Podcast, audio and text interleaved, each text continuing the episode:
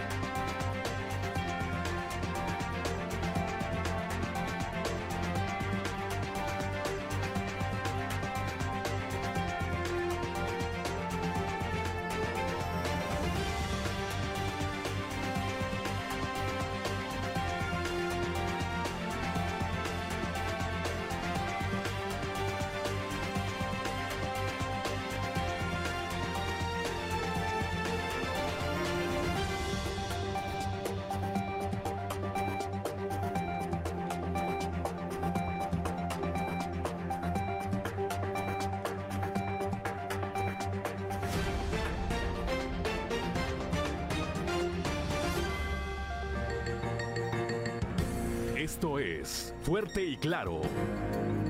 Transmitiendo para todo Coahuila. Fuerte y Claro. Las noticias como son. Con Juan de León y Claudia Olinda Morán.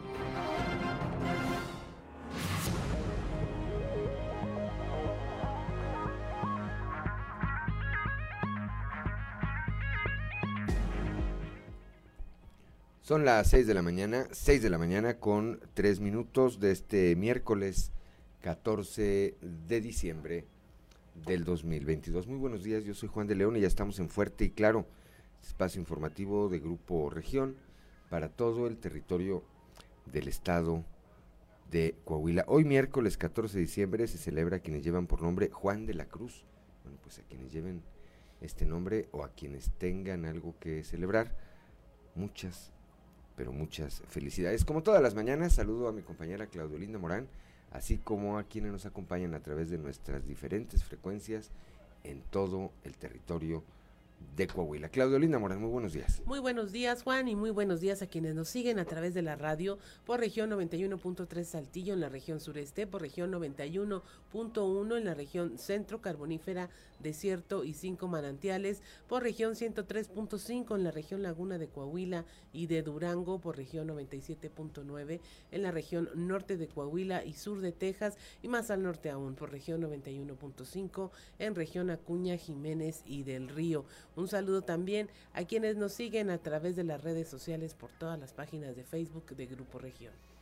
6 de la mañana, son las 6 de la mañana con eh, 4, con 5 minutos ya dio vuelta el reloj.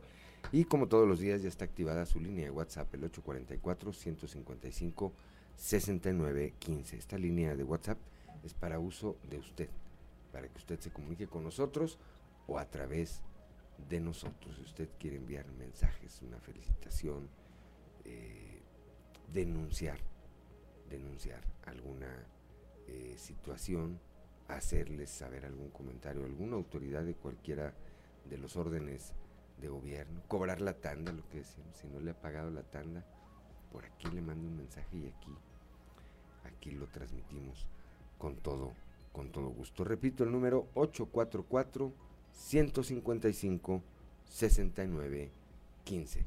Claudio Linda Morán, una mañana fresca, pero agradable comparada con las que hace unas eh, dos o tres semanas alcanzamos a tener.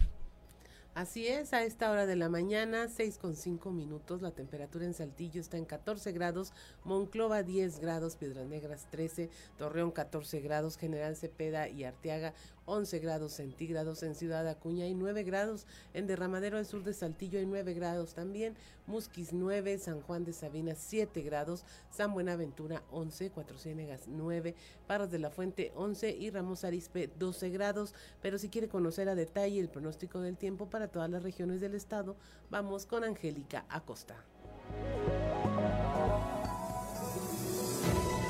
El pronóstico del tiempo con Angélica Acosta.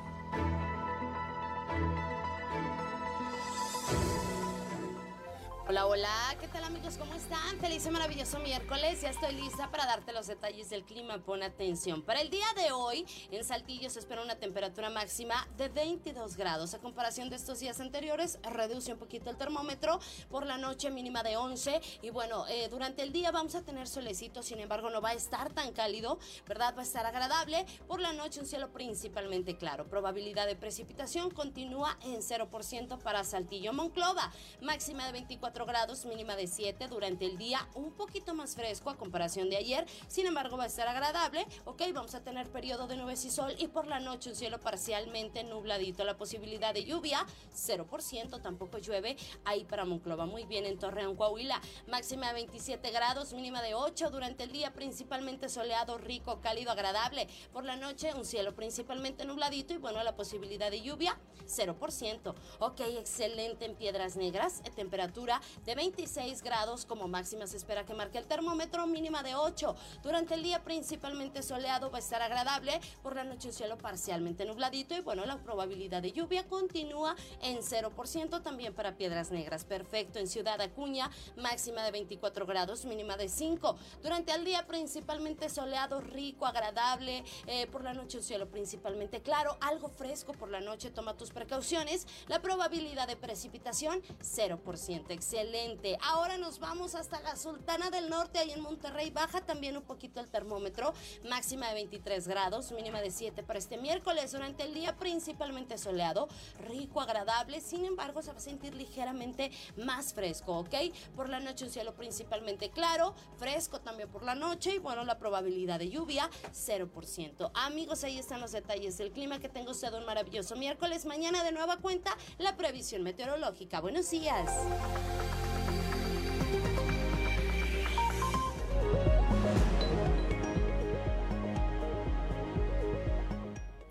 Son las 6 de la mañana, 6 de la mañana con 9, con 9 minutos. Gracias, gracias a Angélica Costa, que eh, día a día nos obsequia los detalles del pronóstico del tiempo y vamos ahora con eh, el padre Josué García, que todos los días nos regala esta cápsula a través de la diócesis de Saltillo.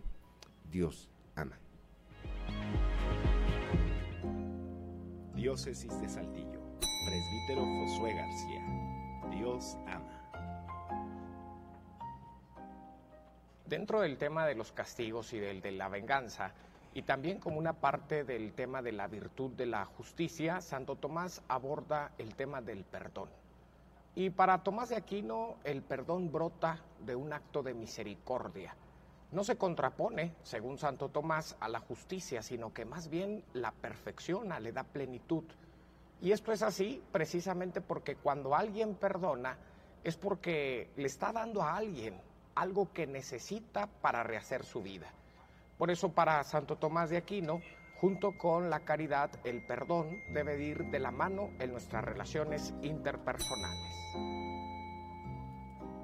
Diócesis de Saltillo.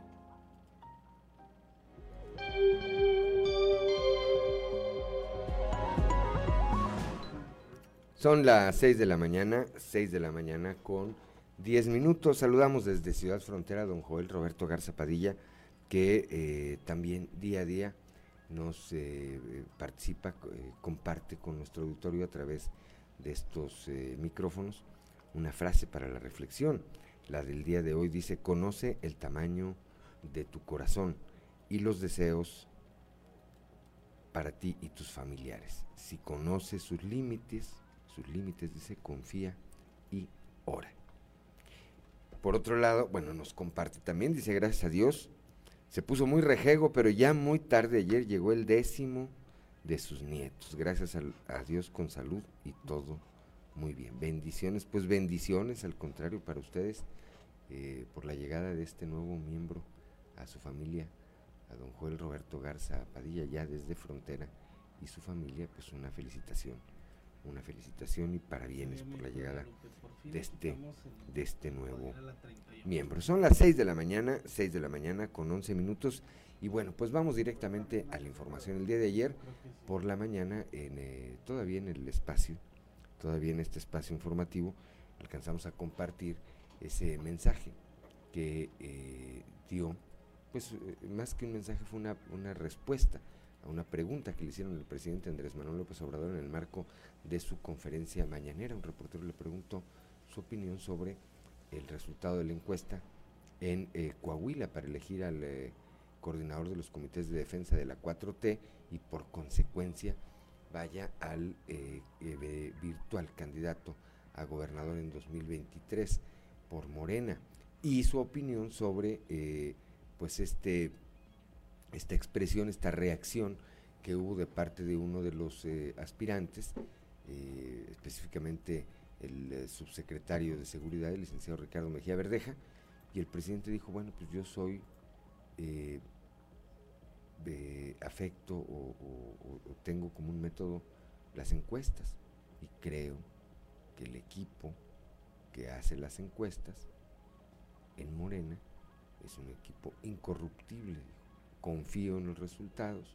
Y el que participa en una encuesta tiene que aceptar el resultado de ella, porque el pueblo, dijo, es el que decide. Y después, uno a uno, contestó, pues prácticamente los señalamientos que hiciera un día antes eh, Mejía Verdeja al referirse al eh, ganador, eh, al senador Armando Guadiana. Sin citar a ninguno, a ni uno ni a otro por su nombre, el presidente dijo, pues puede ser que pensemos que quien ganó no defiende la 4T, que no es tan joven, que está muy cerca de nuestros adversarios políticos, eh, y un eh, sinfín de características. Dijo, pero no es lo que pensemos, es lo que piensa el pueblo. Y el pueblo, a través de esta encuesta, pues determinó que había un ganador.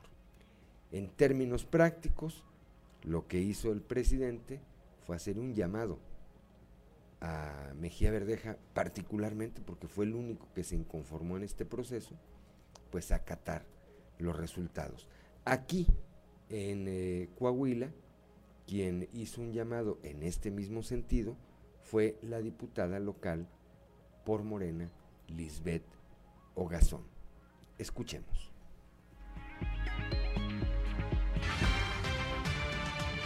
Pues mira, eh, como te decía, eh, yo estoy con la postura del presidente y es la que defiendo. Él sabía las reglas del juego desde un principio, cuál iba a ser la metodología de las encuestas y si no estaba de acuerdo con esa metodología, lo hubiera dicho desde, desde el principio, no ahora que pues las encuestas no lo favorecieron.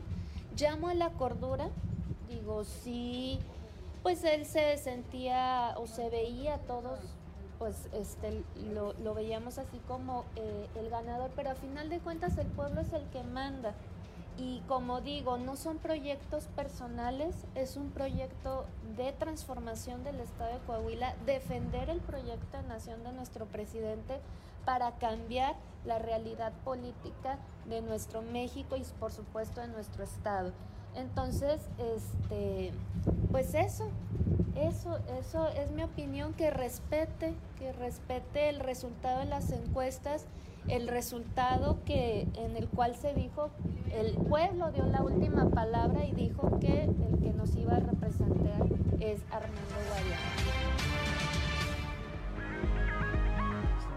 Son las 6 de la mañana, 6 de la mañana con 15 minutos. Pues ahí está la opinión muy clara de la diputada local Lisbeth Ogazón, que eh, Auditorio y Claudio Linda, siempre, siempre a mí, pues eh, eh, no puedo dejar de decirlo, me llama la atención particularmente que siempre ha sido una persona muy congruente, el caso de Lisbeth, y muy entrona, a veces incluso con temas muy complejos, pero le entra, es decir, al final de cuentas, le entra, nunca le saca la vuelta, este, nunca le saca la vuelta a los temas y bueno, pues ahí está su punto de vista, que a mí me parece además de congruente muy valiente, va a decir, oye, bueno, pues perdió Mejía, pero el proyecto es de Morena, bueno, pues vamos ahora con el que ganó, que se llama Armando Guadiana. 6 de la mañana con 16 minutos. En otra información, el Instituto Electoral de Coahuila notificó el pasado 12 de diciembre a los responsables de la colocación de 29 espectaculares de Ricardo Mejía y 11 de Luis Fernando Salazar para que estos sean retirados en un plazo de 72 horas o de lo contrario se va a recurrir a la autoridad municipal para que lo haga. Esto lo informó Oscar Daniel Rodríguez Fuentes, consejero de la Comisión de Quejas y Denuncias del Instituto Electoral. Ya, se ordenó, ya se ordenó que se bajaran. los ayuntamientos, eh, nosotros dimos un, plazo eh, ahí en la, norma jurídica para que lo, saquen. Cada municipio tiene una eh, normativa distinta en cuanto al procedimiento que tiene que ser para bajar esos, espectaculares, pero ya están ordenados que se bajen ellos. En principio decimos tres días, pero cada, cada procedimiento administrativo del municipio tiene su propio procedimiento. Entonces, varía, depende del municipio. A partir de la fecha, ¿cuánto tiene? A ver, vamos a seguir el... Para terminar el tema, ¿podría intervenir la fuerza pública o el mismo municipio para bajar El municipio los podría bajar. Este, justamente lo que ordenamos fue que los municipios bajaran los... los eso? Eh, les dimos un plazo de tres días. Eh, sin embargo, bueno, tienen que seguir su normativa interna. Y ahí se dependerá de ellos.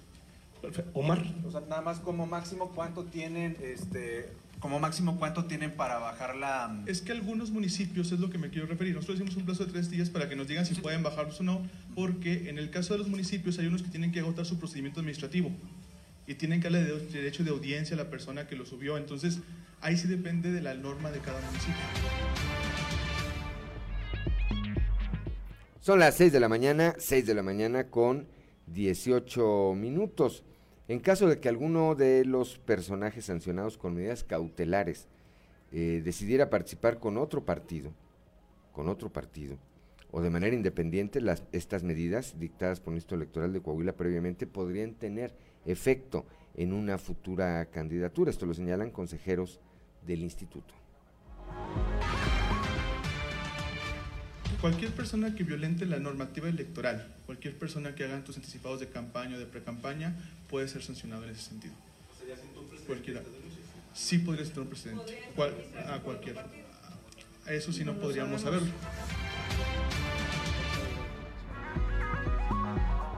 Seis de la mañana con 19 minutos referirse a la definición del partido Morena de su virtual candidato a la gobernatura, el gobernador Miguel Riquel me dijo, bueno, no tengo opinión, cuando salga el del PRI me preguntan. La información con nuestra compañera Lucía Castán. Muy buenos días a todos desde Piedras Negras. Al referirse a la definición del partido Morena de su virtual candidato a la gubernatura, Miguel Ángel Riquelme Solís expresó, no tengo opinión. Cuando salga el del PRI me preguntan, ese es un proceso interno yo soy el gobernador de Coahuila y finalmente lo que tengo que cuidar es que el año entrante haya un proceso con mucha tranquilidad y paz para que todo el coahuilense que así lo desee salga a emitir su sufragio. Ah, no, tengo opinión, es un proceso interno de, Morena. Este, cuando salga el del PRI me pregunta. Es un proceso interno, sea quien sea el candidato.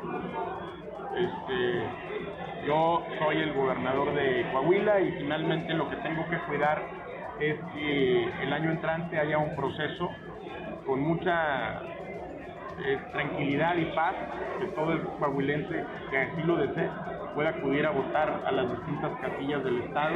Repito, eh, con toda certeza y seguridad que pueda eh, emitir su sufragio en, en todas las casillas del Estado. Gobernador, el vecino estado de Nuevo León. pago de Hoy, hoy, hoy, hoy se dispersan 1.500 millones de pesos en aguinaldos a burócratas, maestras, maestros, eh, sindicalizados, policías. Informó para Fuerte Claro Santa Lucía Castán. Son las 6 de la mañana, 6 de la mañana con 21 minutos. Eh, vamos a ir a una pausa. Antes de ir a una pausa, le comentamos hoy. ah, tenemos consejo G. Bueno, vamos primero a un consejo G500. Son las 6 de la mañana, 6 de la mañana con 26, eh, con 26 minutos para que nos acompañen a través de la frecuencia modulada. ¿Qué escuchamos, Claudelina Morán? Escuchamos a los Bookies con Viva el Amor. Hace, ellos empezaron hace más de un cuarto, bueno, pasaron ya casi 25 años después de sus últimos conciertos y hace una semana llenaron el estadio Azteca con la llamada Bukimanía. Bukimanía. Bueno, vinieron por aquí a Monterrey o aquí a Saltillo. A Monterrey. Eh, un concierto que habían cancelado, ¿verdad? Que habían pospuesto. Más bien, vi, vi unas imágenes ahí de nuestra amiga Polet Delgado que andaba ahí en la Bukimanía acá en Monterrey. Bueno, pues ahí se, ahí se mantiene, eh, tienen un público evidentemente, ¿verdad? Porque pues sí, sí fue bastante gente la que los fue, la que los fue a ver. Bien, pues son las 6 de la mañana, 6 de la mañana con 27 minutos. Continuamos con la información. También eh, el eh, diputado Eduardo Olmos Castro, que es además presidente de la Junta de Gobierno del Congreso local, fue preguntado ayer sobre su opinión respecto a la designación de este coordinador de los comités de defensa de la 4T en Coahuila o lo que es lo mismo, el virtual candidato a gobernador, dijo Lalo Olmos, pues que para el PRI era irrelevante, fuera quien fuera, y que todo este capítulo se asemejaba más a, pues, a una eh, serie de Netflix. Escuchemos. ¿Qué tal compañeros? Buen día. Información para hoy. Para el PRI es irrelevante quién sea el candidato de Morena a la gubernatura de Coahuila, aunque su proceso para elegirlo parece más una serie de Netflix, dijo el diputado local Eduardo Olmos. Es, este, es una metodología y es, es un método muy propio de ellos, ¿no? Eh, y su unidad. Les decía yo que que me recordaba una serie de Netflix, ¿no? Pero creo que me quedé corto. A ver, nosotros estamos preparados para ir contra Morena y cualquiera de sus candidatos, ¿verdad? Nosotros nos vamos a estar preparando para, para, para tener un discurso que contraste las acciones del gobernador y las políticas públicas que hemos impulsado desde el gobierno del Estado eh, y, que, la ciudadanía las ha respaldado. Este, y, estamos dispuestos a contrastarlas, ¿verdad?, con, los resultados que, que, ha dado, este, que ha dado Morena. En ese sentido, nosotros tenemos muy claros que cualesquiera que sea el candidato o la candidata de ellos, debemos estar preparados para, este, para esa contienda, ¿verdad? La verdad es que el hecho de que sea el senador o que sea el subsecretario o que sea el coordinador o que sea el diputado, quien sea, este, la verdad es que para nosotros es irrelevante porque la preparación que nosotros estamos, estamos generando eh, es en función del contraste de un partido contra otro. Sí vemos con cierto grado de diversión, ¿verdad? Lo que está sucediendo al interior. Esta es la información para el día de hoy. Buen día. Son las 6 de la mañana, 6 de la mañana con 30 minutos, que no se le haga tarde. El obispo Gerardo Alonso confía en que Coahuila tenga los mejores candidatos. Él es obispo de la diócesis de Piedras Negras. Nuestra compañera Laura Estrada nos tiene la información. ¿Qué tal amigos de Fuerte y Claro? Los saluda Laura Estrada desde Ciudad Acuña para informarles que todos sabemos que son momentos a veces de pugna, a veces de lucha y ojalá que de verdad tomen la mejor decisión para que buscando verdaderamente el bien de la nación y no de ellos, los candidatos que salgan sean los mejores que podamos tener en Coahuila, expresó el obispo de la diócesis de Piedras Negras, Gerardo Alonso Garza Treviño, al referirse a la elección de candidatos rumbo al proceso electoral del 2023, esto durante su visita Ciudad Acuña, donde con una misa cerró las celebraciones en honor a la Virgen de Guadalupe. Vamos a ver tres aspectos. En lo que tú me comentas de la seguridad, yo creo que Coahuila es uno de los estados en este momento más seguros de nuestro país y ojalá que así siga. En lo que respecta a las decisiones de los partidos, pues todos sabemos que son momentos a veces de pugna, a veces de lucha, y ojalá que de veras eh, tome la mejor decisión para que buscando verdaderamente el bien de la nación y no el de ellos, los candidatos que salgan pues sean los mejores que podamos tener en Coahuila. Y en lo que respecta a los candidatos, mi invitación, que siempre la hago, es a que ellos vean cómo van a servir y no a servirse del puesto para el cual llegaron a ser elegidos. Son oportunidades muy buenas que tenemos los ciudadanos que no debemos desaprovechar.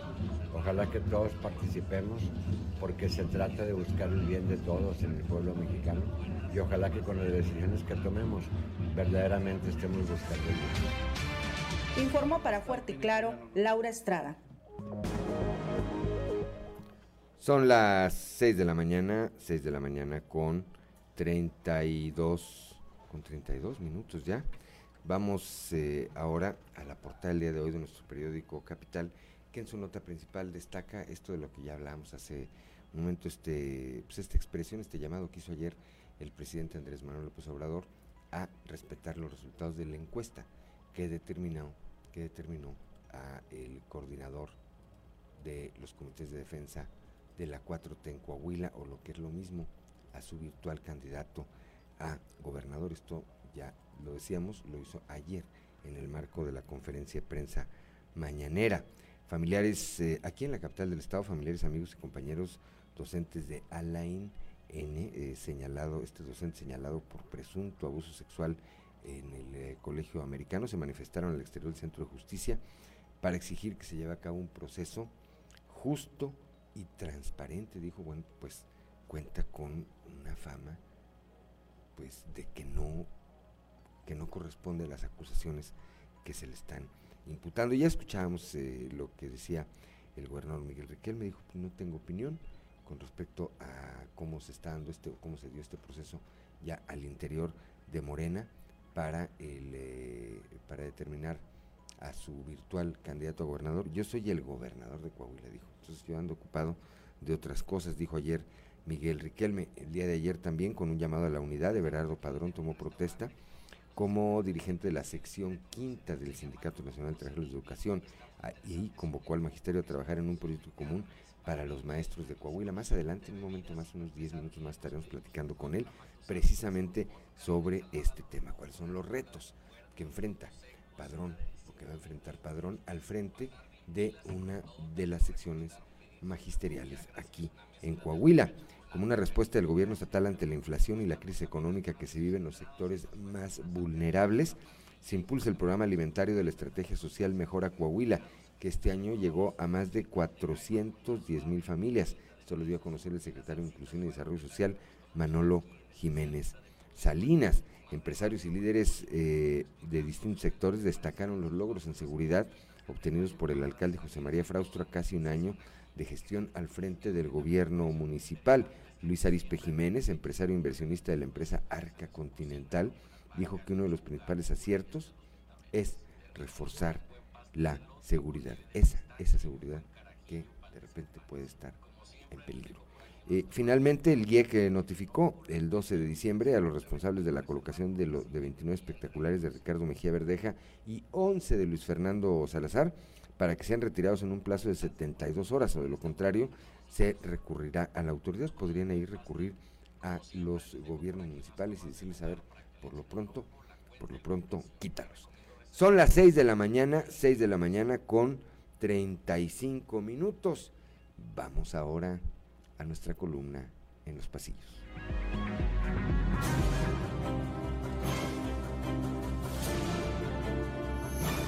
Y en el cartón de hoy, el último clavo, que nos muestra el presidente de México, Andrés Manuel López Obrador, quien está al lado de un muy triste Ricardo Mejía Verdeja, mientras que AMLO está poniendo el último clavo de un ataúd que dice candidatura de Ricardo Mejía Verdeja, nos comenta, el que participa en una encuesta tiene que aceptar el resultado.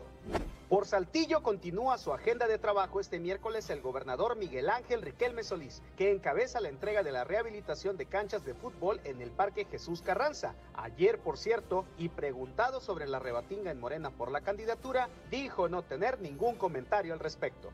Si antes las apuestas giraban en torno a quién ganaría la encuesta de Morena para Coahuila, ahora corren en torno a si Ricardo Mejía Verdeja aparecerá este jueves en la mañanera para cumplir con su encargo de cada semana en la sección Cero Impunidad. Tras el berrinche y el amago por el resultado adverso, vino el coscorrón de ayer nada más y nada menos que del mismísimo presidente López Obrador, que lo llamó a aceptar el resultado. Por lo que será interesante ver si el subse sigue siendo subse o se va por la libre en su sueño de ser candidato a gobernador.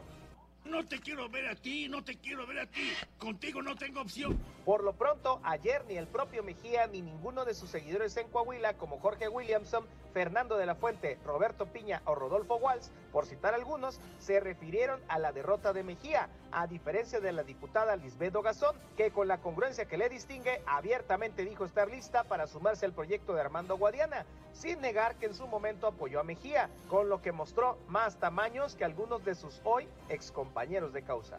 ¿Por qué no puedes ser como ella? En más de lo mismo, ¿cómo estaría el jaloneo el pasado lunes en Morena, cuando definieron al virtual candidato a gobernador en Coahuila, que a punto de iniciar la rueda de prensa hubo un momento en que Mario Delgado tuvo que reconvenir en público al senador Armando Guadiana, a quien se le quemaban las habas por salir a detallar su triunfo en las encuestas.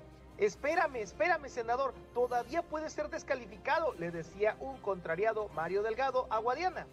A ver, Cactus, quédate quieto un momento. ¡Ah! Ni siquiera tú me sirves para algo. Otro asunto que llamó la atención es lo intrascendente que es Diego del Bosque, dirigente estatal morenista para su líder nacional, que en más de una ocasión al referirse a él lo llamó simplemente Diego, a diferencia del resto del presidium al que presentó con nombre y apellido. Oigan, maestro, fin de semana, muchacho, no te conozco, no existes.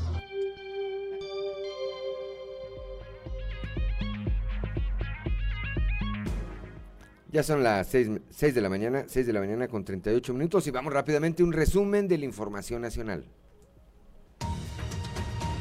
Subirán pan, cigarros y cerveza. La Asociación Nacional de Pequeños Comerciantes anticipó que la industria panificadora impondrá nuevos precios, precios en sus productos, ya que sus principales insumos se han encarecido de manera importante. Esto en la víspera de la cena navideña, donde el pan tendrá un nuevo incremento de precios a partir del lunes 19 de diciembre.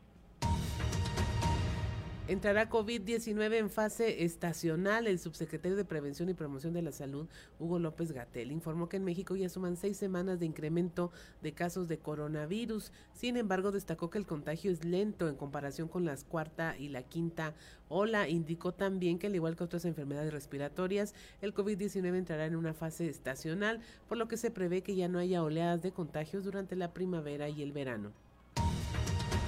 Muere el gobernador de Puebla. Ayer, 13 de diciembre, falleció Miguel Barbosa. Si bien no se dieron a conocer las causas exactas de su muerte, se sabía que padecía diabetes desde hace varios años y que incluso se le había amputado un pie en 2013 debido a una crisis de salud.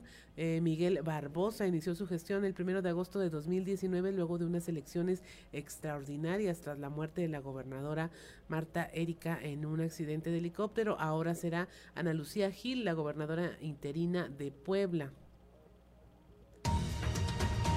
Deja pirotecnia 26 heridos en el Estado de México. Una explosión de fuegos pirotécnicos utilizados para los festejos de la Virgen de Guadalupe en la comunidad de San Felipe Teotitlán Estado de México dejó al menos 26 personas lesionadas por quemaduras, 12 de las cuales requirieron ser hospitalizadas.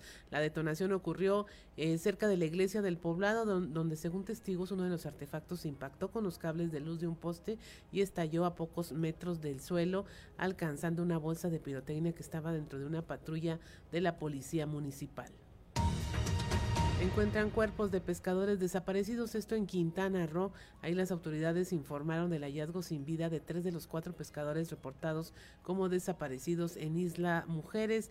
Eh, los tres cuerpos encontrados tenían un impacto de bala en la cabeza. Y finalmente, una mujer coreana cayó de un parapente, esto en el Estado de México. El grupo de rescate aéreo Relámpagos la rescató, tiene 51 años, cayó de un vuelo en una zona boscosa del Valle de Bravo, fue ubicada, los, los rescatistas eh, lograron extraer de la zona a la mujer y trasladarla a un hospital privado en la Ciudad de México. Esta fue una de las 93 operaciones de este tipo que han sido contabilizados este año en dicha zona. Y hasta aquí la información nacional. 6 de la mañana, 6 de la mañana con 41 minutos, vamos a un consejo G500. A 6 de la mañana, 6 de la mañana con 46 minutos antes de continuar, ¿qué escuchamos para que nos acompañen a través de la frecuencia modulada Claudio Linda Morán? Escuchamos a mi fantasía con los bookies. Con los bookies, bueno, pues a quienes fuimos de esa época nos traen buenos recuerdos. Son las 6 de la mañana, 6 de la mañana con 46 minutos. Y como lo anunciábamos hace unos momentos, eh, vamos a platicar con el eh, maestro Everardo Padrón, que ayer tomó eh, protesta como nuevo secretario general del Sindicato Nacional de Trabajadores de la Educación en su sección quinta. Recientemente se renovaron las tres secciones sindicales del magisterio que hay en Coahuila, la quinta, la 38 y la 35 allá en La Laguna. Eh, maestro Everardo Padrón le saluda Juan de León, me da gusto saludarle y de entrada pues eh, le, le, comento, le recuerdo, lo escuchan en todo el estado a través de las diferentes frecuencias de Grupo Región. De entrada, maestro, además de saludarle, ¿cuáles son los retos con los que entra Everardo Padrón a hacerse cargo de eh, estar al frente de una sección eh, sindical del magisterio tan importante como es la quinta. Muy buenos días. Eh, muy buenos días, Juan de León. En primera instancia, agradecerte a ti, a Claudio Linda, al Grupo Región y al licenciado David Avillón por el espacio para poder comunicarme con los radioescuchos a nivel estatal, muy especialmente con los trabajadores de la educación de la sección 5, con los cuales quiero comentarles los grandes retos que tenemos por parte de la organización sindical es cubrir de forma eficiente las expectativas y demandas que se plantean. Tenemos 15 rubros prioritarios de atención en nuestro plan de trabajo, el cual fue construido con la participación de miles de compañeros que nos hicieron llegar sus propuestas y dentro de los retos que se tienen es trabajar de manera conjunta, unida con todos los compañeros con una política de puertas abiertas, de atención digna, de atención a rubros prioritarios como es la seguridad social, las instancias de, atención en el, en el ISTE, con compañeros que van a estar muy al pendiente de ellos para poder asesorarlos, para poder orientarlos y para poder también estar acompañándolos en la gestión en las clínicas de hospitales, pero también en lo que concierne a nuestros jóvenes que vamos a, a luchar coordinando esfuerzos con las demás secciones sindicales, con el Comité Ejecutivo Nacional, para tratar de erradicar ese régimen de cuentas individuales que los tiene condenados a una pensión de, miseria. Pero también uno de los grandes retos es tener la continuidad entre la certeza laboral de los trabajadores de la educación y, por supuesto, no es reto, es un compromiso, porque no es reto porque sabemos hacerlo, es un compromiso, salvaguardar el patrimonio económico de los trabajadores de la educación, no solamente salvaguardarlo, sino acrecentarlo. Eso de entrada serían algunos de los puntos importantes que los compañeros deben de conocer. A ver, eh, maestro, me parece que, que, otro, que otro de los retos, cuando menos de manera inicial, es tras un proceso eh, electoral, pues evidentemente que siempre hay división de opiniones.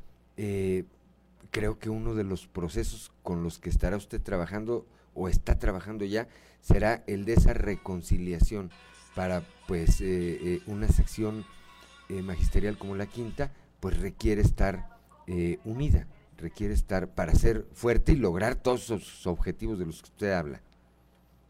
Efectivamente ese es un trabajo de todos los días lo tenemos muy bien diseñado.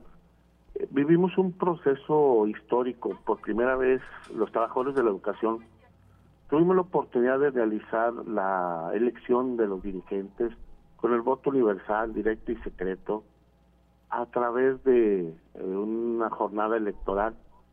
Y de ahí vino un resultado, hubo una participación bastante, bastante amplia. Eh, bienvenida a la profundización democrática, sí nos sorprendió porque los compañeros salieron a votar. Y bueno, ese proceso trajo como consecuencia el hecho de que hubiera una gran participación y que hubiera nosotros en este caso eh, sido quienes hayamos ganado el proceso. Por supuesto que tenemos la, la, la posición totalmente inicial y abierta de trabajar para todos. Nosotros ya somos un comité ejecutivo seccional que tenemos la responsabilidad de trabajar eh, para todos. Ayer tuvimos nuestra toma de, de protesta y ese reto, por supuesto que lo, lo asumimos y lo comentamos con los compañeros. Somos un comité ejecutivo seccional que va a trabajar con esa política de puertas abiertas para todos y en la construcción de la unidad, como efectivamente comenta. Son las 6 de la mañana, 6 de la mañana con 51 minutos. Estamos platicando con el maestro Everardo Padrón, nuevo dirigente de la sección quinta del Sindicato Nacional de Trabajadores de la Educación. Claudia Olinda Morán. Muy buenos días, profesor. ¿Cómo se encuentra el día de hoy? Le saludamos con mucho agrado y bueno, un placer platicar con usted como representante de este sindicato de maestros que ha sido decisivo en muchos temas. Particularmente le quería preguntar eh, el tema de salud de los maestros, el tema de cómo se va a remontar el, el asunto educativo tras la pandemia. Sí, eh, buenos días, eh, Claudio Linda.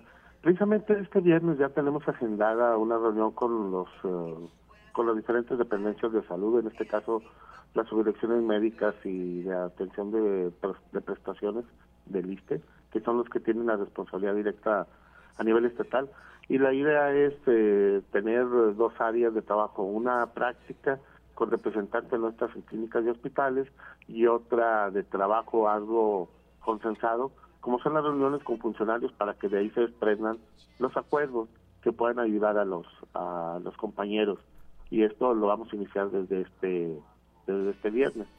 Entonces eso es un área prioritaria y que sí ya la, estamos atendiendo. Así es. El siguiente rubro, perdón Claudia, Linda me comentaba. No, sí, sí, le, escuchamos, le escuchamos. Sí. Eh, ah, lo que le preguntamos eh, de la salud de los maestros, pues también le, le eh, fue un, magisterio, un magisterio, un, sector, un sector muy golpeado por el tema de salud y bueno, nos comenta que ya se está viendo trabajar en dos sentidos en este tema. Sí, sí, efectivamente. Y nosotros fuimos un sector que trabajó muy responsablemente durante la pandemia. De hecho, creo que la valorización social del magisterio se pudo constatar en esa etapa tan tan difícil.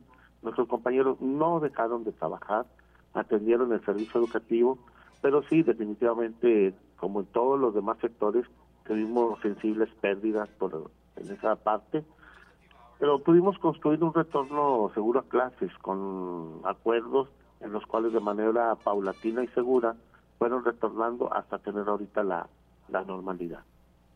Son las 6 de la mañana, 6 de la mañana con 53 minutos. Maestro Everardo Padrón, nuevo dirigente de la sección quinta del Sindicato Nacional de Trabajadores de la Educación.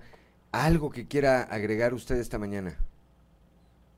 Sí, pues eh, volver a agradecer el espacio y comentarle a todos mis amigas y amigos trabajadores de la educación que iniciamos con mucho brío esta nueva etapa del Comité Ejecutivo Seccional. Vamos a desarrollar proyectos en todos los rubros para los compañeros. Hacemos la atenta invitación para que quien quiera tener en sus manos y en sus brazos el destino de la sección 5 esté con nosotros. Son todos bienvenidos. y Van a, estar trabajando de una manera profesional y sistemática, que tienen un comité ejecutivo seccional que piensa en ustedes y que está destinado como objetivo principal a atender las demandas, atender las inquietudes que tienen y trabajar día a día para tener una sección 5 más fuerte. Maestro Padrón, eh, le apreciamos mucho que nos haya tomado esta comunicación. Seguramente Pronto tendremos oportunidad de platicar con usted aquí en cabina. Por lo pronto no nos queda sino desearle que tenga usted un excelente día. Igualmente, muchas gracias Juan de Dios, Juan de León, muchas gracias eh, Claudio Linda, muy amables por el espacio. Muy buenos días, gracias al nuevo líder de la sección quinta del Sindicato Nacional de Trabajadores de la Educación, cuando son las 6 de la mañana con 55 minutos, es hora de ir a un consejo G500.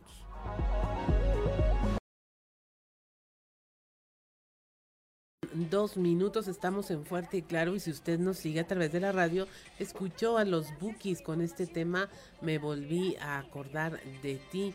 Los Bookies está formado por los primos Marco Antonio y Joel Solís, quienes unieron su talento para formar un dueto desde 1971, ambos originarios de Ario de Rosales, Michoacán. Continuamos con la información. Eh, aquí en la región sureste, familiares y amigos del maestro Alain, señalado por presunto abuso sexual, eh, pues marcharon y se manifestaron al, al, exterior del centro de justicia para que exigir, para que se, que se lleve a cabo un proceso justo y transparente. La información la tenemos con nuestra compañera Leslie Delgado. Buen día, informando desde la ciudad de Saltillo. Este martes, familiares, amigos y compañeros docentes de la N se manifestaron al exterior del Centro de Justicia Penal para exigir que se lleve a cabo un proceso justo y transparente. Asimismo, Isabel Núñez, primer presunto responsable de haber violado a un menor del colegio americano, sostuvo que él es inocente, ya que cuenta con reconocimientos y una carrera intachable. A continuación, escucharemos la información manifestación pacífica que únicamente estamos haciendo para que Alain tenga las mismas posibilidades que la demandante de que se haga justicia, de que se haga un veredicto imparcial. Mañana él tiene su audiencia. Fue todo muy rápido. Entonces lo que buscamos es que justamente en ese proceso donde están acelerando pues toda la investigación, que realmente tenga las oportunidades de defenderse y que sea un, un juicio totalmente transparente. Eso es lo que estamos buscando. Es una manifestación pacífica. Hay alumnos de él, hay familia, hay amigos docentes, hay, este, somos los que estamos ahorita unidos. Nosotros lo conocemos de siempre, obviamente yo de toda la vida. Este, él tiene más de 20 años de docente. Ustedes pueden ver que su familia, amigos, docentes tienen ahorita reconocimientos que él tiene. Él ha sido premiado, ha sido la mejor clase de deporte de todo Coahuila. Ha ido a representar a Coahuila en, los, en este campeonato nacional. Entonces él tiene una trayectoria realmente intachable de muchos reconocimientos. Entonces por eso estamos aquí. Agradezco la intervención y deseo que tengan un excelente día. 7 de la mañana con 5 minutos. Se espera que durante esta temporada más de 20 mil paisanos pasen por Coahuila. Ya hay un operativo de invierno que inició el 29 de diciembre eh, con módulos que cuentan con observadores paisanos para auxiliarlos. La información con nuestra compañera Guadalupe Pérez desde la región centro. Se espera que por Coahuila pasen más de 20 mil paisanos en esta temporada vacacional de Sembrina. Así lo señaló Sonia Guardiola, subrepresentante federal y encargada de la Oficina de Representación del Instituto Nacional de Migración.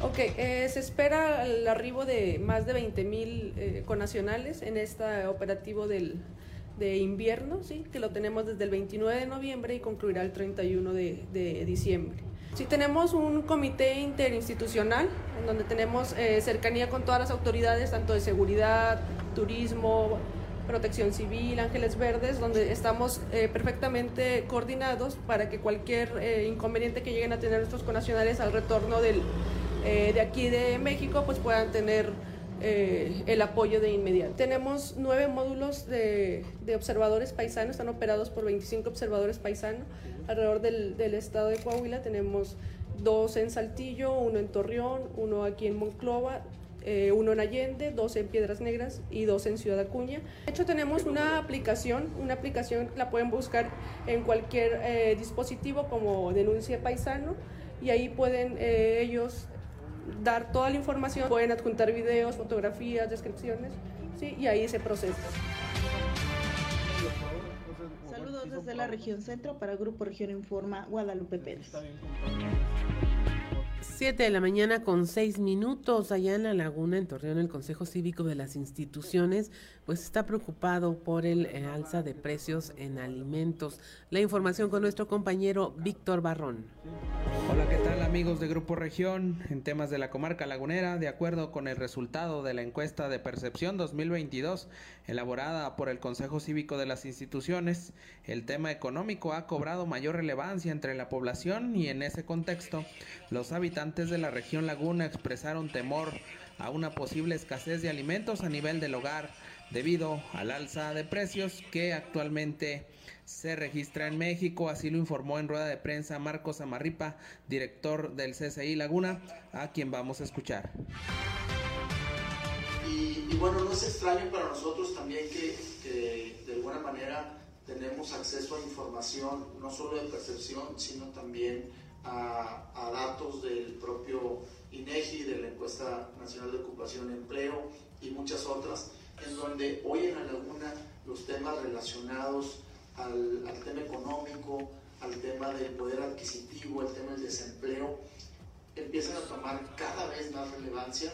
Esto ya lo hemos identificado en las ediciones anteriores, sin embargo, hoy si sumamos todos estos aspectos, nos parece que es un tema muy importante y que también hemos mencionado también la precariedad de los salarios y el temor también a perder el empleo.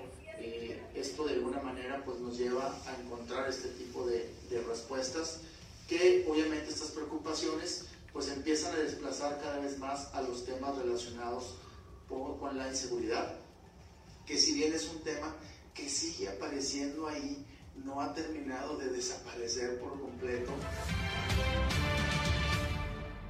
Esto es todo en la información. Desde La Laguna reportó Víctor Barrón. Un saludo a todo Coahuila. 7 de la mañana con 9 minutos allá en el norte, en Ciudad Acuña, está retomando, al menos en los centros comerciales, el uso obligatorio de cubrebocas. La información con nuestro compañero Ricardo Ramírez. Diferentes sucursales ubicadas en Ciudad Acuña, pertenecientes a centros comerciales de cadenas nacionales, retomaron el uso de cubrebocas obligatorio para sus usuarios. Esto debido a que recibieron algunas recomendaciones por parte de la Jurisdicción Sanitaria 02 en esta frontera. El médico Guillermo Herrera Telles, titular de esta dependencia, comentó que esta medida es completamente voluntaria, con el objetivo de evitar una cuarta ola de COVID-19 en la región. Serán al menos tres centros comerciales quienes mantendrán esta medida de uso obligatorio para a sus usuarios de manera indefinida. De manera general, la jurisdicción sanitaria ha mantenido sus recomendaciones como la aplicación de gel antibacterial, la sana distancia y el uso de cubrebocas en los espacios públicos. Sin embargo, ninguna es de carácter obligatorio. De ahí que Herrera Telles reconoció la importancia de esta decisión que tomaron por su propia mano los directivos de estos centros comerciales. Sin embargo, creo que hoy eh, la cultura nos quedó y así debe ser, ¿no? Debe ser que debemos de cambiar nuestros hábitos definitivamente, porque si vuelve a suceder eh, podemos tropezar y podemos reencontrarnos con una nueva ola con consecuencias que no sabemos cómo son. Afortunadamente la vacunación funcionó, funcionó extraordinariamente y eso definitivamente que nos ha brindado protección y nos ha brindado eh, que podamos retomar algunas actividades. Informó para Fuerte y Claro Ricardo Ramírez. 7 de la mañana con 10 minutos en otra información. El pediatra Jaime Fukutake advierte sobre el tema de la llamada muerte de cuna. Dice esta puede ocurrir eh, cuando el bebé se asfixia por su propia respiración y ocurre desde los 3 hasta los 12 meses de edad. La información con nuestra compañera Norma Ramírez. Las causas de la muerte conocida como de cuna están relacionadas cuando un bebé se asfixia por su propia respiración. Por lo regular, están en su cuna acostados en mala posición o cercanos a un muñeco de peluche o protectores de la misma cuna. Entre los recién nacidos, entre 3 meses hasta 12, son los que más afectados se ven en este tipo de situaciones. Al respecto explicó el pediatra Jaime Fukutake del Hospital General Salvador Chavarría. Una broncoaspiración, vamos a, eh, lo que va a ocurrir es que el bebé eh, es, típicamente le están dando de comer, regurgita un poco de la comida y en vez de aventar la leche, la, aspira. Eh, eso ocurre de repente y eso típicamente ocurre este, durante la alimentación o justamente después. Es más frecuente que sea durante la aspiración porque le están dando de comer y está haciendo este, la maniobra de ingerir el alimento y en el medio de todo el asunto de repente lo intenta regresar, pero tiene el efecto de seguir comiendo, entonces por eso tiende a la broncoaspiración. Eh, y aquí la cuestión, la manera de prevenirlo eso es, este, eh, pues eructando, eh, mejorando la digestión y si notan de que el niño está vomitando mucho, que si presenta mucho reflujo, acudir con su médico para ver este, posibilidades en relación a tratamientos. Para Fuerte Claro, informó desde Piedras Negras Norma Ramírez. 7 de la mañana con 12 minutos. En Musquis ya se preparan para el primer informe de la alcaldesa Tania Flores Guerra. La secretaria del ayuntamiento, Mónica Escalera Mendoza, dijo que se va a resaltar indudablemente el apoyo que se recibió por parte del gobierno estatal. La información con nuestro compañero Moisés Santiago. Muy buenos días, es un placer saludarles. Esta es la información que tenemos desde la región carbonífera. Está todo listo para que la alcaldesa del pueblo mágico de Musquis, Tania Vanessa Flores Guerra, rinda su primer informe de gobierno, donde resaltará el apoyo que ha recibido del gobierno del estado durante la contingencia por la pasada inundación. Así lo da a conocer la secretaria del ayuntamiento, Mónica Escalera Mendoza poderes de gobierno que tenemos que no han dejado también solo al municipio cuidando los recursos. Tenían, faltan muchas cosas, falta todo lo que es la infraestructura, levantarla al 100%. Tenemos muchas calles afectadas. Está, tenemos un caos en, en la vida. Cabe resaltar el apoyo del gobierno del estado ¿no? para lograr mucho. Así es, sí nos están apoyando, están apoyando a nuestro alcalde tanto el Estado nos está apoyando con la infraestructura también, va a ser en conjunto con el municipio y el Estado. ¿De la federación qué recursos han logrado sacar? Ahorita pues hemos sacado los recursos, la gestión que hizo el alcalde para apoyo a los ciudadanos, que les dieron los 15 mil pesos a los afectados, directamente a los afectados. Y pues... Cabe señalar que el informe se realizará en el Teatro de la Ciudad alrededor de las 5.30 de la tarde en el municipio de Musquis. Esta es la información que tenemos para todos ustedes desde la región carbonífera para Grupo Región Informa, Moisés Santiago. 7 de la mañana con 14 minutos. El Congreso del Estado aprobó ya de manera unánime la Ley de Ingresos para el Ejercicio Fiscal 2023 de cada uno de los 38 municipios de Coahuila. Este presupuesto y este proyecto se ejerce a partir del primero de enero. No hay nuevos impuestos. Esto lo aseguró la coordinadora de la Comisión de Hacienda, la diputada Guadalupe Ollervides en algunos impuestos, 11 municipios, ¿qué, qué se les autorizó algunos? No se les autorizó. Eh, en este caso, la Comisión de Hacienda fue bastante eh, comprometida con los criterios que obtuvimos. Quiero decir que la comisión está integrada por las diferentes bancadas y bueno, pues no se autorizó porque no tenían la exposición de motivos, porque no estaban bien fundamentados y esto pues prácticamente es proteger a los municipios de una acción de inconstitucionalidad. ¿Por qué? Porque la propia ley da los pasos a seguir para crear un nuevo impuesto. Estar votando los 38 municipios sus leyes de ingresos y los 38 dictámenes de las tablas de valores. No hay sorpresas, es lo que le puedo decir a las y a los ciudadanos. Eh, y el paquete económico del gobierno del estado que fue entregado por el secretario de Finanzas, ese va a estar en el dictamen de la próxima sesión. También les puedo decir que no hay nuevos impuestos y que todos se han ajustado al índice inflacionario.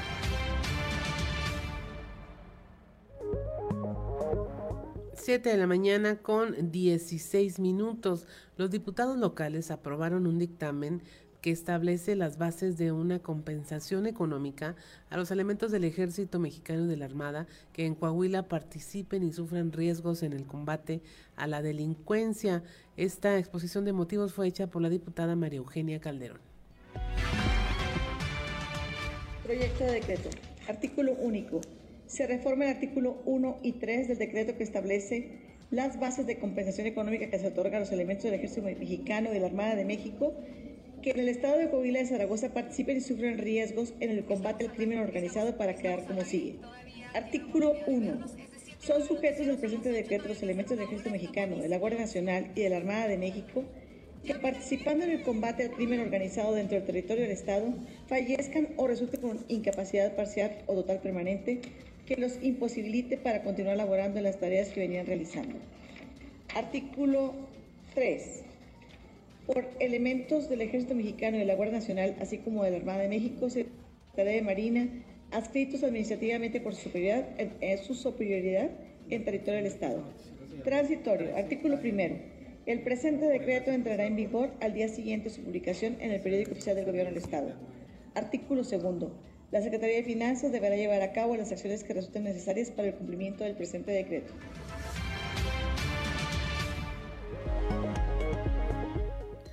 Siete de la mañana con 17 minutos.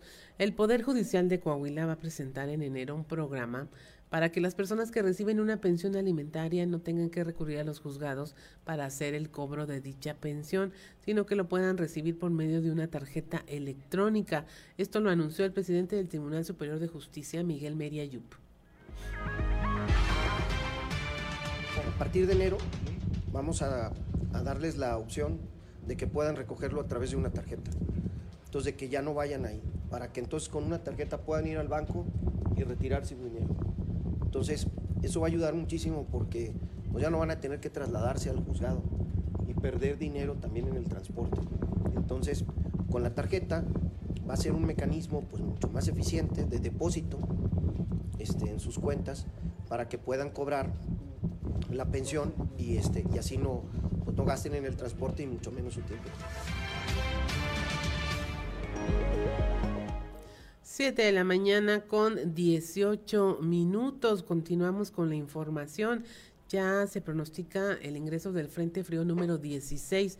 Para este miércoles esperan temperaturas mínimas de 3 y máximas de 16 grados. En la región norte ya se prevé que haya también vientos fuertes, anticipó el meteorólogo Edgar Carballido Ramírez en el transcurso de ese día empezaba viento del norte, de hecho ya lo estamos ahí experimentando en este momento. Eh, bueno, irá aumentando en intensidad conforme avance el día, a llegar más o menos a unos 35 o 40 kilómetros por hora. Y bueno, descenso de temperatura, amaneciendo por ahí de lo que será el miércoles con una temperatura mínima de 3 grados. Todavía hoy y el día de mañana estaremos viviendo todavía una temperatura gente cálida entre 24 y mañana estaremos a 21 grados de máximas, pero ya lo que será a partir del miércoles hasta el próximo fin de semana, temperaturas cálidas entre 16 a 18 grados como máximas y las mínimas estarán de 3 a 7 grados. Eh, no habrá ninguna posibilidad de lluvia, simplemente serán cielos despejados y el viento eh, se, torna, se tornará airoso más que nada y bueno, el, aire, el aire precisamente hará que la temperatura, la sensación térmica se sienta un poco más fresca. De la mano de todo eso, pues bueno, el pronóstico se extiende todavía hasta el fin de semana y bueno, el pronóstico es que para la mitad de la próxima semana ya las condiciones aumenten en cuestión de frío. 7 de la mañana con 20 minutos, vamos a un consejo G500.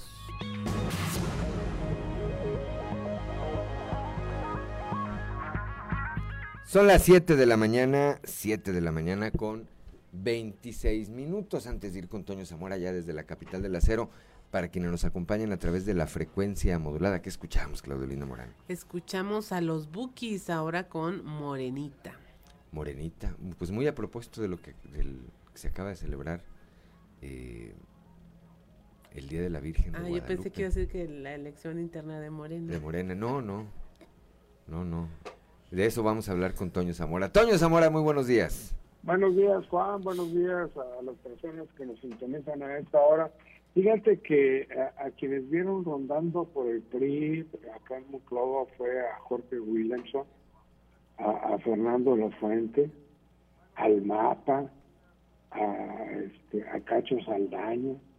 Hicieron como que iban al Club de Leones. El Club de Leones está a un lado del PRI.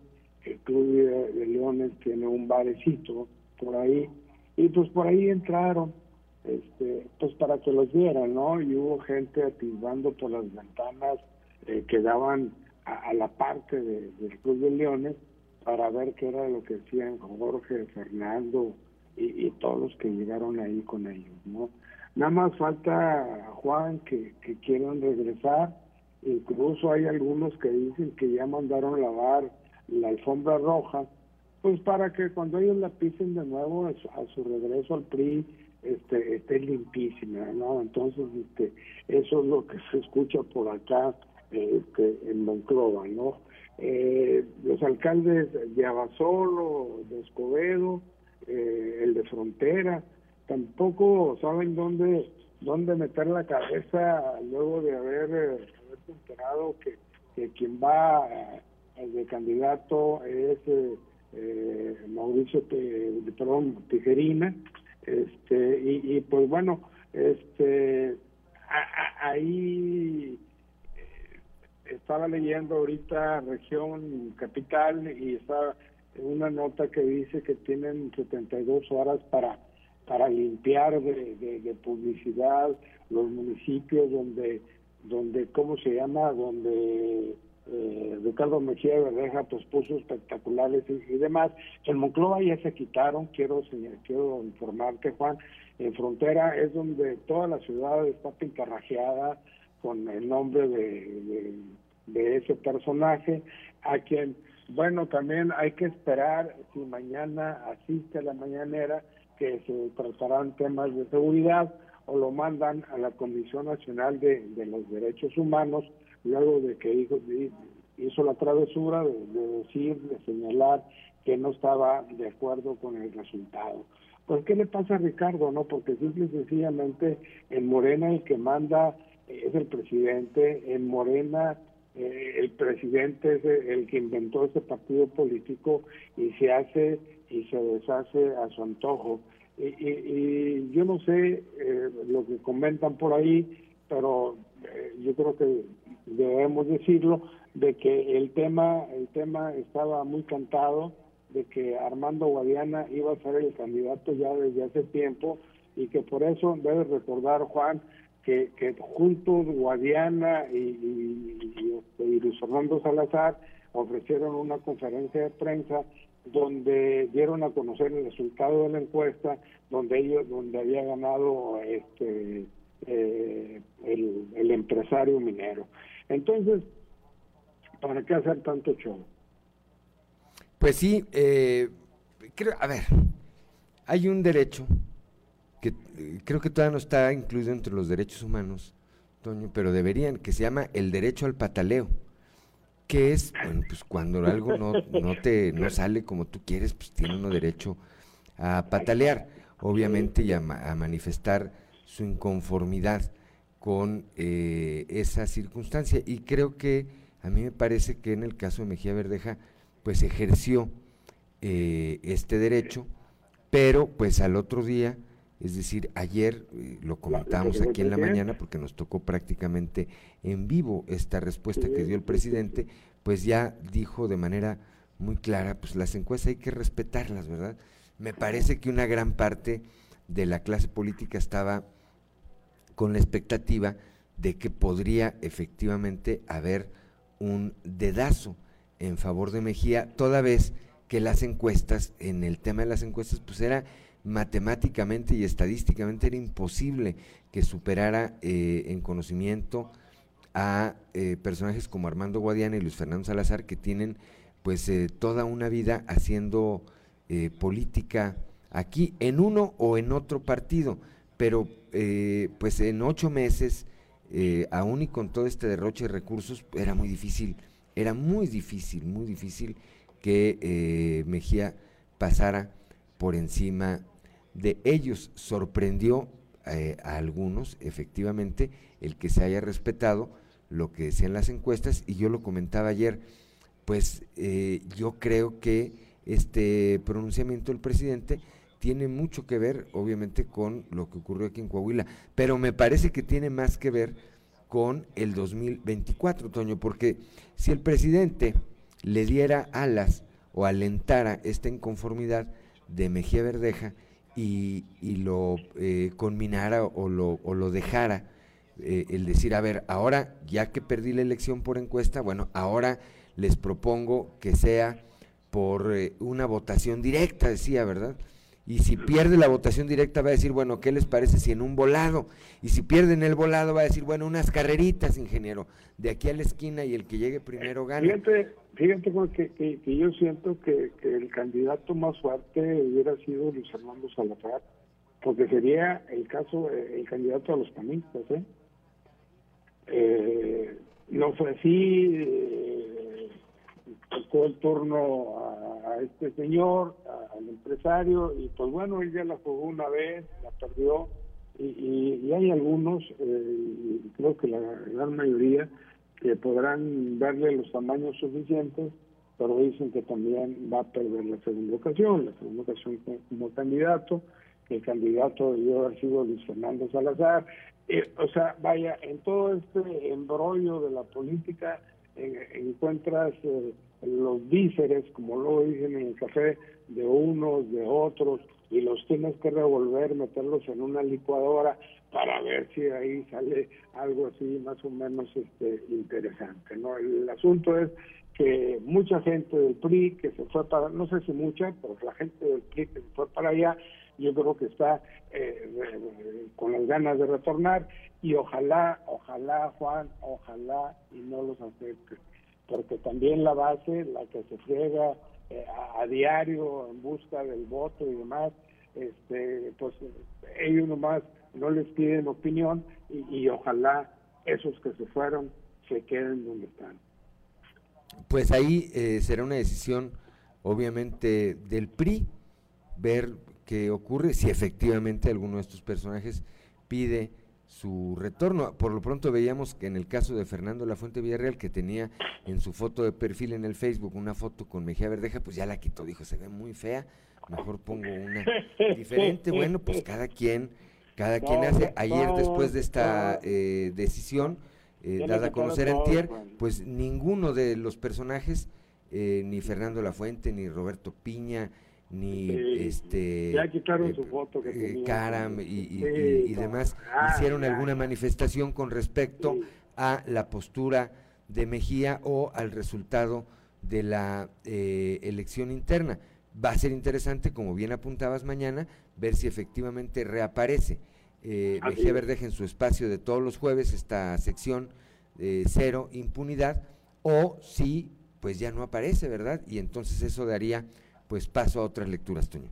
Así es, efectivamente. Por, bueno, por, pues, por andar oponiéndose Por lo pronto, ahorita veía un meme, pues porque es parte de la cultura popular, veía un meme eh, en el Facebook, en el muro de ya, ya, se me perdió aquí, pero venía, viene Chamir Fernández, viene una, con una cara así muy eh, contrariada, preguntando si todavía va a ser delegado del gobierno federal o ya no, pues yo creo que ya no, ya se le... No, y Chamir, y el otro que se fue acá, el que renunció, ¿cómo se llama? Pues no sé quién de... no sé quién de, no sé quién de todas. No, no, no, no, sí, hay, hay varios, hay varios ahí.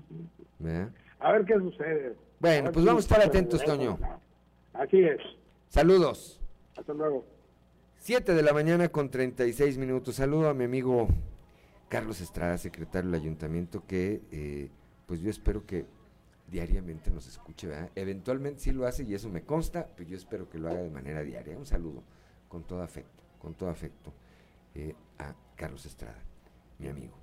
7 de la mañana con 36 minutos. Claudio Linda Morán. Continuamos con la información. En la región carbonífera, después de haber tenido desabasto de la llamada vacuna BCG, o que es la vacuna contra la tuberculosis para recién nacidos, el sector salud ya tiene una campaña para abarcar a toda la población vulnerable con este reactivo.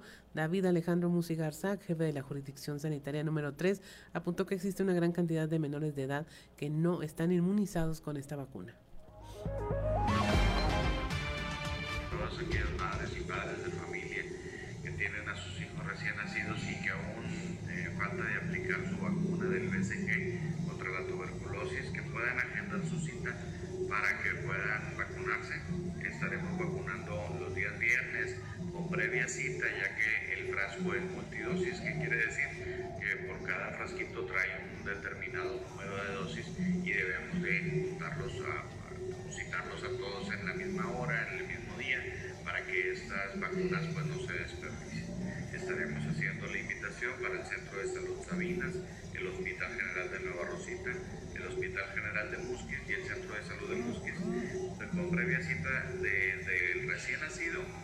hasta los 14 años. Sabemos que esta vacuna eh, estuvo en desabasto en toda la República durante algunos tiempos eh, precisamente pudiera haber alguien que ya se le haya pasado, puede aún acudir, puede aún dársela siempre y cuando sean menores de 14 años.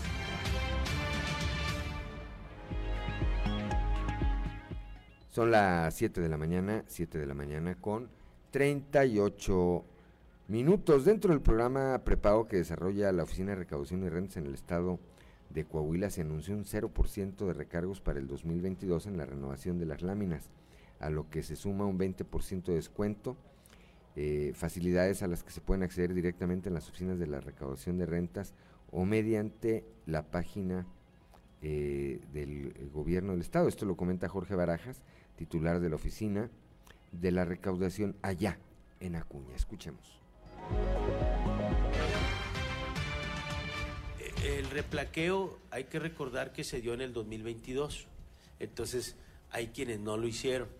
Entonces se está dando la oportunidad, ¿verdad? Y así lo mencionaba el señor gobernador, conocedor de cómo está la economía en estos momentos y en apoyo a ellos eh, va de que si no pagaste el 22 y quieres regularizar tu situación y aprovechar el 20%, el 20 de descuento para el prepago, en los recargos del 22 hay un ahorro del 100% de descuento. No hay recargos, que no tengan el temor, ¿no? De acercarse a pagar el 22 y luego el prepago.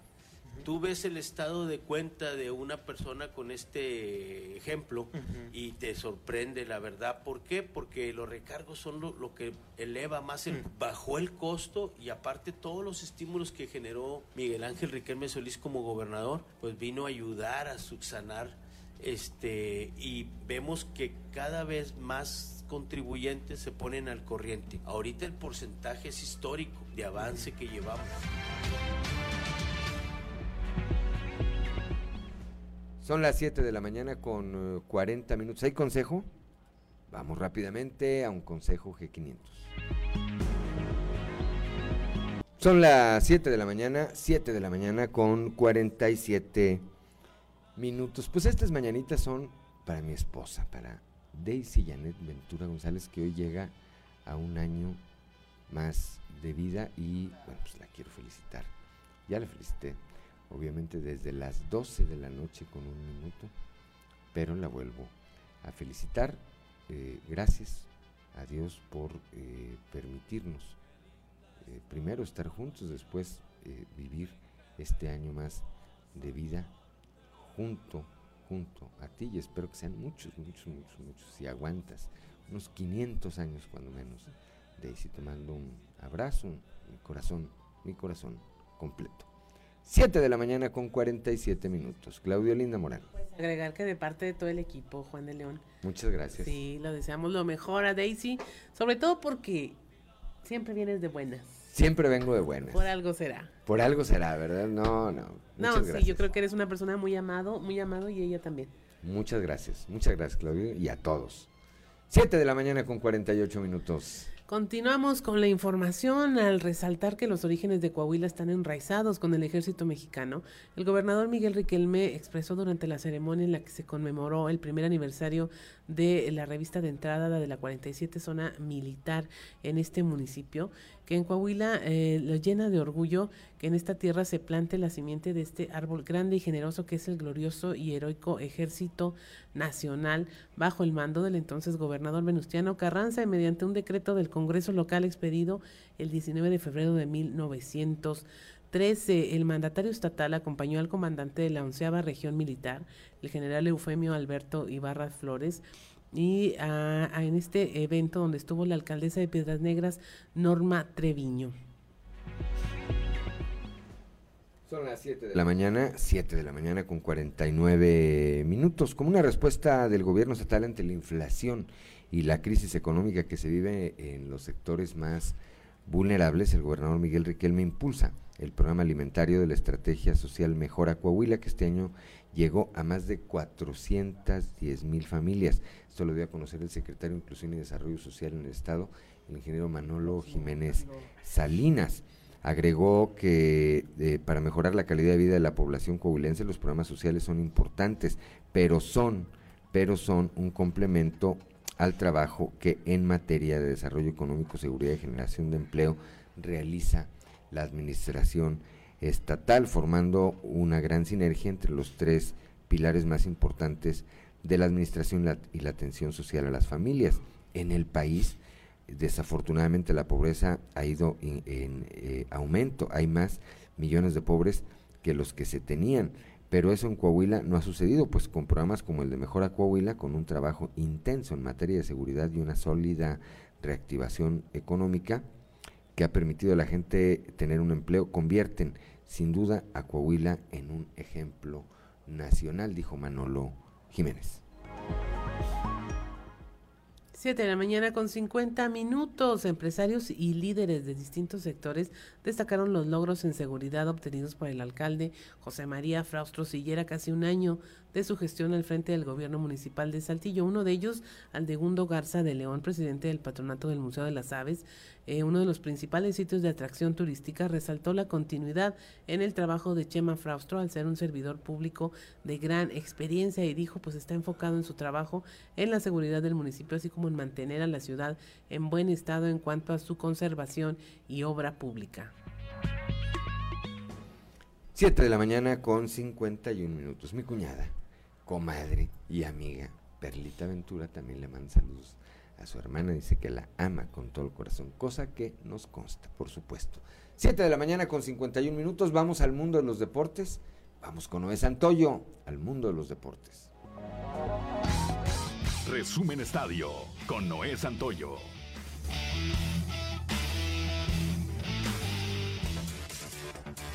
Argentina se convirtió en el primer finalista en Qatar gracias a la magia y calidad del que para muchos es el mejor futbolista del mundo, Lionel Messi, quien se hizo presente en el marcador con una anotación y además asistir en otras dos ocasiones para una victoria de tres goles por cero ante Croacia. Argentina volvió a celebrar y se clasificó a su sexta final de una Copa del Mundo, donde buscará terminar con la mala racha que lo ha llevado a perder las últimas dos ante la selección de Alemania en 1990 y en 2014. Ahora solo falta esperar a Francia o a la sorprendente Marruecos. Y es que el día de hoy conoceremos al segundo finalista de esta Copa del Mundo, al enfrentarse las 13 horas Francia y Marruecos por ese boleto. Lo que la selección de Marruecos podría lograr el día de hoy sería una de las mayores hazañas escritas en la historia del fútbol a nivel mundial, solo comparable con capítulos como el Maracanazo en Brasil en 1950. Aunque la final y un título aún se ven lejanos, la simple posibilidad posibilidad de que el cuadro marroquí llegue al partido por el título en Qatar se convertiría en una de las grandes proezas de este deporte, siendo el primer equipo africano que llega a un duelo por el título mundialista desde 1930, año en que se celebró el primer campeonato del mundo en Uruguay.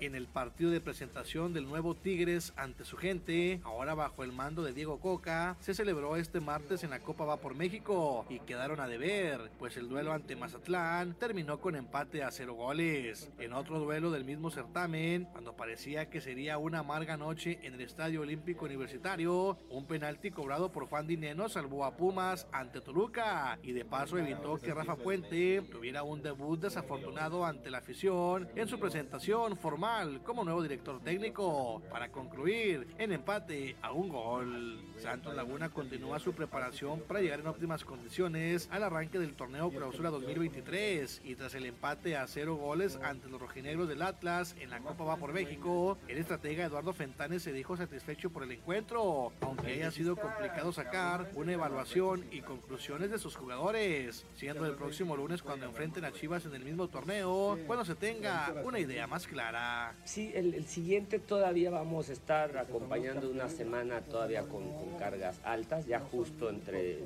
Chivas, Mazatlán, que incluso nos quedaremos allá ya, seguramente podremos ir eh, enfrentando los partidos con, mejor forma, pero al final, bueno, no hay que perder de vista que, la fecha referencial es la jornada 1, pero sí, obviamente, el mejoramiento colectivo se tendrá que ir presentando desde la mejora individual, se van a ir poniendo cada vez mejor con la pelota y hubo algunas imprecisiones.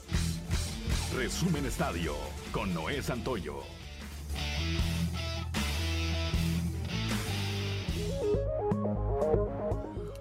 Son las 7 de la mañana, 7 de la mañana con 54 minutos. Bueno, pues prácticamente nos vamos esta mañana de eh, miércoles. Miércoles 14 eh, dijimos, miércoles 14 de diciembre. antes de irnos, eh, los avisos parroquiales, ¿verdad? El día de, el día de hoy, el día de hoy presenta su libro, un libro, el doctor Roberto Bernal Gómez, quien es secretario de salud. Se llama COVID-19, la pandemia del siglo, la estrategia de Coahuila. Lo presenta este día y en donde pues se hace un recuento, por supuesto, de todo lo que hizo eh, la administración estatal a través de la Secretaría de Salud en materia del COVID-19, en donde, bueno, pues eh, lo que se hizo aquí ha sido considerado también como un ejemplo a nivel nacional por eh, la estrategia y por los resultados. Nos vamos, nos vamos esta mañana de miércoles, gracias a Ricardo Guzmán en la producción, a Ricardo López en los controles, a Cristian Rodríguez y Ociel Reyes, Ociel Reyes y Cristian Rodríguez que hacen posible la transmisión de este espacio a través de las redes sociales, a Claudia Olinda Morán, siempre eh, también gracias por su eh, acompañamiento, por su eh, equilibrio aquí. Todos los días lo digo y todos los días lo voy a decir, el punto de vista de la mujer es fundamental para prácticamente todo. Pero sobre todo, gracias a usted que nos distingue con el favor de su atención. Le recuerdo que Fuerte y Claro es un espacio informativo de Grupo Región, bajo la dirección general de David Aguillón Rosales. Yo soy Juan de León y le deseo que tenga usted de verdad el mejor de los días.